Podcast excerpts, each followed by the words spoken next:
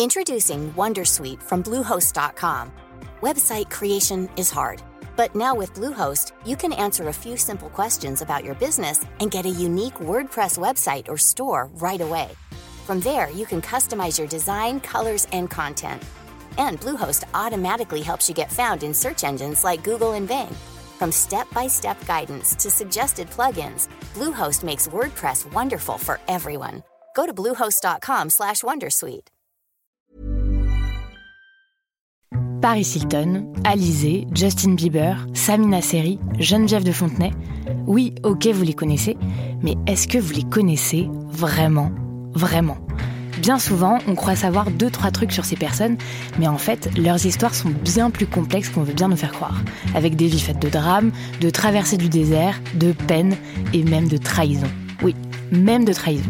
Tout ça, vous le découvrirez en écoutant Connaissez-vous l'histoire sur toutes les plateformes.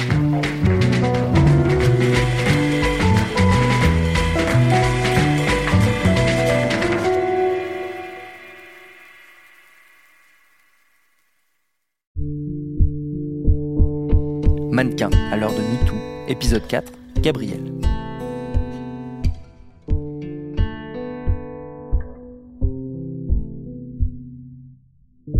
Gabrielle est petite pour une mannequin. Elle est aussi franco-vietnamienne, rôdeuse, ancienne étudiante au studio Berceau. Mais sa vie, ça n'est pas que ça. Engagée, elle distribue des repas bénévolement à New York entre les castings et participe avec sa famille à l'éducation de chiens guides d'aveugles. Bref, on ne la résume pas facilement.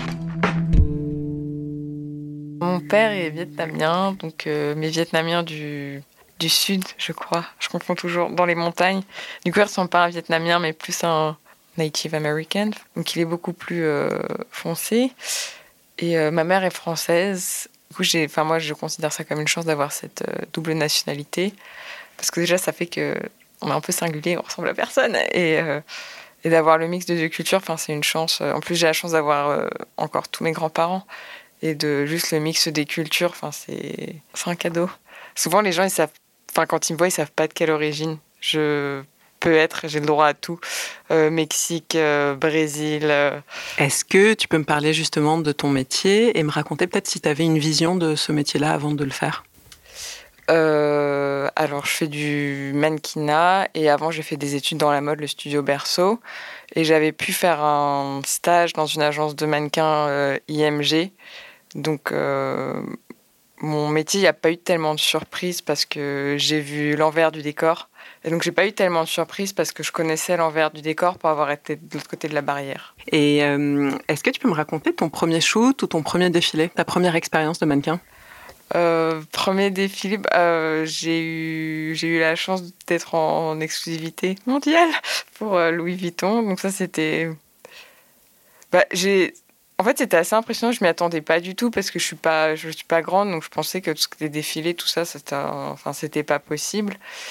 Et euh, bah, ça s'est bien passé. J'étais pas du tout stressée. En fait, j'étais plus stressée quand j'étais dans la tente. En fait, quand on me disait peut-être que tu l'as ou peut-être que tu l'as pas. Là, j'étais un peu plus stressée. Mais à partir du moment, euh, alors déjà jusqu'au moment où je marchais pas, je me disais sur le sur le défilé, je me disais calme-toi parce que on sait pas les annulations, c'est assez fréquent. Et c'est vrai que, enfin, je me rappelle que mon agent me disait profite. Et je, je me disais oui, je vais profiter, mais en même temps, je porte juste des vêtements et je marche juste. Qu'est-ce que ça te fait quand tu vois une image de toi? Bah, c'est très. En fait, c'est comme si je voyais une autre personne. Les gens ils pensent parfois qu'on fait les photos par rapport à nous, mais le, notre image, elle nous appartient pas vraiment parce que c'est, on va être pris pour incarner quelque chose. Donc, euh, c'est moi que je vois, mais c'est comme si c'était une autre personne en fait. Souvent, enfin, quand on regarde. euh, quand on peut écouter les émissions sur la mode, ils disent par exemple, je sais pas moi, la femme Louis Vuitton ou la femme euh, Gucci ou Chloé, bah, ça va être un peu un personnage qu'on incarne. Et euh, bah, je sais que quand je marche, c'est pas que je deviens une autre personne, mais je sais pas, je regarde droit devant moi et dans, dans ma tête, c'est pas, c'est pas Gabrielle, c'est la personne qui a besoin d'être là pour ce jour-là, mais c'est pas, c'est pas moi personnellement. Est-ce que ça t'est déjà arrivé sur un shoot ou un défilé ou un job, plus généralement, qu'on te demande de faire quelque chose que tu n'avais pas envie de faire? Et si oui, comment est-ce que tu as réagi ou comment est-ce que tu penses que tu réagirais dans cette situation? Euh, Je crois que ça arrivé deux fois. Une fois, c'est parce que le. Enfin, là, clairement, c'était dangereux. Il y avait beaucoup de vent. J'avais une robe Céline avec beaucoup de volants et. Et, euh, et, le photographe voulait que je me mette debout sur un rebord de fenêtre sans les mains. Et alors déjà, j'ai peur du vide. En plus, on était au cinquième étage, quelque chose comme ça. Et euh, là, juste pour des raisons de sécurité, euh, j'ai dit, j'ai dit non. Et le, styliste et celui qui s'occupait du magazine étaient là. Non, mais dis non, dis non. C'était une journée un peu compliquée. Du coup, je l'ai pas fait. Et euh, je crois que le photographe a compris. Enfin, après, il parlait pas français, donc euh, c'était un peu compliqué. Mais euh, de toute façon, j'allais pas mourir pour la mode. J'aime mon métier, mais j'ai des limites. Et la deuxième fois, c'était on m'a demandé de faire du. On avait fait une photo en fait qu'ils aimaient bien, mais ils voulaient la refaire nue. Et j'ai aucun problème avec mon corps. Il n'y a pas de souci. Mais là, je trouvais que c'était gratuit en fait et que ça apportait rien à la photo. Du coup, j'ai dit bah non. Enfin, c'est juste pour faire du nu pour du nu, euh, moi, ça ne m'intéresse pas. Et j'ai demandé à la personne, est-ce que tu penses vraiment que ça va apporter quelque chose en plus? Et, et là, temps d'arrêt, il a fait, ouais, non, c'est vrai. Et du coup, on est passé à autre chose. Je me dis toujours, avant de faire quelque chose, est-ce que, euh, une fois que la journée va être finie, tu vas rentrer chez toi et, tu vas penser à autre chose ou est-ce que tu vas repenser à ce que tu as fait?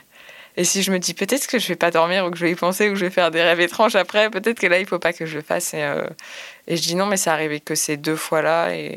Mais je pense qu'il faut faire attention parce que sur un shoot il y a tellement de gens, je pense que ça peut arriver très vite. On peut te demander de faire quelque chose, même si on est là pour la journée et que c'est pour les attentes du client, faut quand même penser euh, à soi d'abord. Et de toute façon, euh, je pense que si on n'est pas à l'aise, la, la photo sera pas Enfin, ce sera pas bon. à l'école, on faisait du croquis nu. Et le seul jour où on n'a pas réussi à dessiner une personne, c'est quand la personne qui posait n'était pas à l'aise. C'était une des premières fois. Donc je pense que ça, il euh, faut que tout le monde soit serein.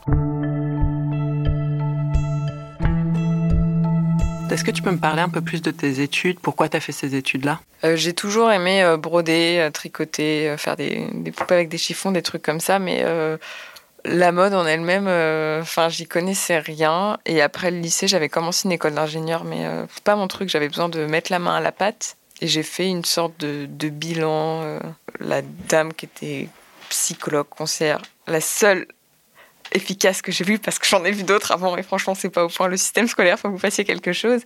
Et elle m'a dit mais pourquoi tu ferais pas quelque chose de, de créatif la mode? Et j'ai trouvé le studio Berceau l'institut français de la mode. Très vite je me suis rendu compte que le studio Berceau c'était le plus court donc le moins cher. Et euh, j'ai eu une, un entretien avec la directrice euh, Marie Ruki. C'est vrai enfin j'y suis allée j'y connaissais rien. Je me rappelle j'avais acheté un L euh, avant d'y aller dans le train et j'ai vu euh, Chanel et Dior, les pubs, et du coup elle me disait alors quelles sont vos marques préférées? Moi je disais Chanel, Dior, d'accord, très bien. Il m'avait demandé de faire un croquis et je sais pas pourquoi j'avais dessiné un, un body transparent à, à plume ouverte dans le dos, je sais pas pourquoi ils m'ont pris. Mais du coup j'ai pu passer ces deux ans et ils, enfin, ils apprennent plein de choses, la broderie, le tissage, euh, la broderie sur perles, comment dessiner, monter des collections. Et j'ai découvert tout un monde et que c'était pas que des paillettes et qu'on n'était pas obligé de s'habiller tout en, tout en Chanel ou tout en Dior pour faire partie de ce milieu-là. Et c'est de la création. Enfin, j'aime beaucoup, mais je ne sais pas comment je vais faire pour trouver ma place dans ce milieu-là. Et comment est-ce que tu vis euh, le, le fait d'être euh, à la fois créatrice et d'être au service euh, d'autres créatifs, en fait? Bah, Je me considère quand même très chanceuse parce que ça me permet de voir l'envers du décor quand je suis au travail, de, ne serait-ce qu'à Louis Vuitton ou à, à Chloé surtout, j'ai eu l'occasion de faire euh, des looks et là, il, enfin, ramène toutes les pièces vintage et il les mettait sur moi et de voir l'envers des vêtements, la façon dont il travaille, tous les moodboards avec euh, tous les papiers, les inspirations, les, les choses. C'est le, ouais, le travail des autres, voir aussi je pense qu'on s'inspire tous les uns des autres. Et euh, je me rappelle, nous avait passé un, documentaire à l'école, ça s'appelait sur Diana Vreeland, elle disait L'œil doit voyager. Et en fait, c'est exactement ça. C'est quand tu vois des choses, c'est ton cerveau qui se nourrit. Donc là, il faut que tout se décante et après, j'en ferai quelque chose. Mais j'ai besoin de continuer à broder, à tricoter, euh, à griffonner, euh, juste pour pas, pour pas trop attendre. Enfin, ça, j'en parlais avec les filles, mais c'est vrai que si on fait du mannequinat à temps plein, après, c'est pas, c'est pas général, mais il y a beaucoup de filles qui disent que si elles font rien à côté, on a l'impression de devenir euh, un peu une plante verte, alors qu'on l'est pas du tout, mais il faut juste trouver la, balance, enfin l'équilibre. Et euh, c'est vrai que tout le monde fait quelque chose à côté, enfin des études ou des filles qui montrent pas forcément, mais qui font, enfin qui dessinent, qui font des trucs artistiques. Et c'est assez impressionnant euh, de voir qu'on a tous un peu notre notre petit jardin secret pour pas devenir euh, trop fou dans l'attente des fois. Mais je crois que tu es aussi assez impliquée dans des mm. activités bénévoles. Est-ce que tu peux me raconter un peu ça? Là aujourd'hui, euh, donc les gens ne verront pas, mais on est avec euh, une élève chien guide par exemple. L'associatif, j'ai commencé vraiment à le faire la première fois que j'étais à New York. J'étais à la Fashion Week et en fait j'ai fait aucun défilé. du coup j'avais beaucoup de temps libre et j'ai découvert une application et ça permettait de euh, d'aller faire. Euh, enfin, on pouvait promener des chiens, euh, cuisiner pour les sans-abri ou les plus démunis. Et j'ai commencé à, du coup à le faire. Et c'est vrai que ça m'a fait beaucoup de bien à moi d'abord. On va pas se cacher les choses. En même temps, c'est dur parce que ça fait le grand écart. Quoi. Je veux dire, tu, tu vas passer un casting dans un building où tu vas avoir une grande table avec plein de trucs à manger et, et trop. Et après, tu, vas cuisiner pour les sans-abri qui n'ont rien, avec, euh, et tu cuisines avec des restes qui ont été balancés par des magasins. C'est dur pour moi parce que c'est contradictoire. Et, euh, souvent, quand je le fais, après, je suis très en colère. Enfin, je vais dire, mais ça sert à rien. Si la chaussette, elle est trop bleue, c'est pas grave, on, se calme. Et j'aimerais lier les deux, mais je sais pas comment faire. Et je dis à New York, mais il y a plein de choses. Enfin, là, euh, on a Voltaire, mais on prend, on prend la ligne 9, on va à Montreuil. Il y a des bidonvilles à Paris, hein. les gens, ils le savent pas, mais il y a plein de choses partout à faire. J'essaie de m'impliquer autant que je peux, même si c'est pas facile. Dans le prochain et dernier épisode, découvrez le témoignage d'Emmanuel. Binge Salut, je m'appelle Camille Test, je suis journaliste et prof de yoga et j'anime Encore Heureux, un podcast sur la santé mentale. Deux fois par mois, on se pose des questions très simples, du genre comment on fait pour avoir un rapport apaisé à la nourriture, peut-on vraiment travailler et être heureux, ou encore pourquoi se réconcilier avec le sport. Avec mon équipe d'expertes et d'experts, on repose les bases, on décrypte les problèmes, on les replace dans un contexte global et surtout, on trouve des solutions. Car même si le monde va mal, on a le droit de vouloir être encore heureux. Encore heureux, c'est un podcast de Binge Audio, déjà disponible sur votre appli de podcast habituel.